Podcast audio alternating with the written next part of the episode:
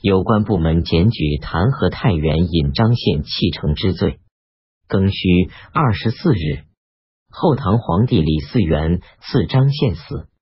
人员率领着出征前蜀的二万六千多士卒到了洛阳。后唐帝为劳安抚他们，命令他们各自回到军营去。甲寅二十八日，大赦天下，更改年号，酌情留下后宫一百人，宦官三十人，教坊一百人，营房二十人，御厨五十人，其余的人自己愿到哪里就到哪里。各司使务有名无实的都废除了，分派各军在附近的地方供给粮食，以节省运送的费用。免除了夏秋两季税赋的省号税，节度、防御等使。元旦、冬至、端午、皇帝生日四个节日听任供奉，但不得聚敛百姓。刺史以下不得供奉。选拔人才时，如果有先涂改文书的人，命令三权制止他们欺诈伪造，其余按旧的规定办理。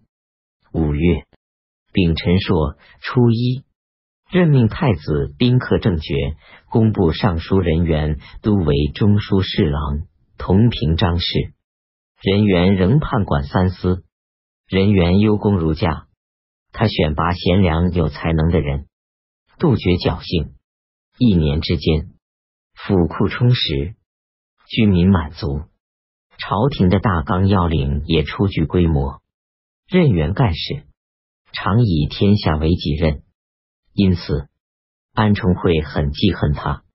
武宁节度使李少贞、中武节度使李少琼、贝州刺史李少英、齐州防御使李少乾、河阳节度使李少奇、州刺史李少能，各自请求恢复他们的姓名为霍彦威、从简、房之温、王彦求、夏鲁齐、米君立。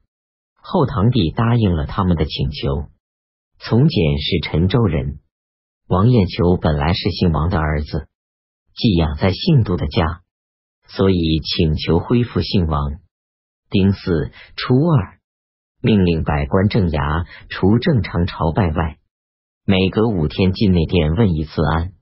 数百名宦官逃窜到山林里面隐藏起来，有的剃发为僧，有七十多人到了晋阳。后唐帝下诏北都指挥使李从温。把他们全部杀掉。李从温是后唐帝的侄儿。后唐帝认为前相州刺史安金泉对晋阳有功，壬戌初七，任命安金泉为镇武节度使、同平章事。丙寅十一日，赵在礼请求后唐帝巡幸邺都。戊辰十三日，任命赵在礼为义城节度使。赵在礼以军情未安定为理由，没有到义城节度使镇所去。李彦超入朝后，堂弟说：“河东没有出问题，是你的功劳。”庚午十五日，任命李彦起为建雄留后。甲戌十九日，加封福建王延汉为同平章事。后堂弟不识字。四面八方的奏书都让安重会读给他听，安重会也不能全部通晓，于是上奏说：“臣只以忠诚的心来侍奉陛下，得以掌管朝内机密。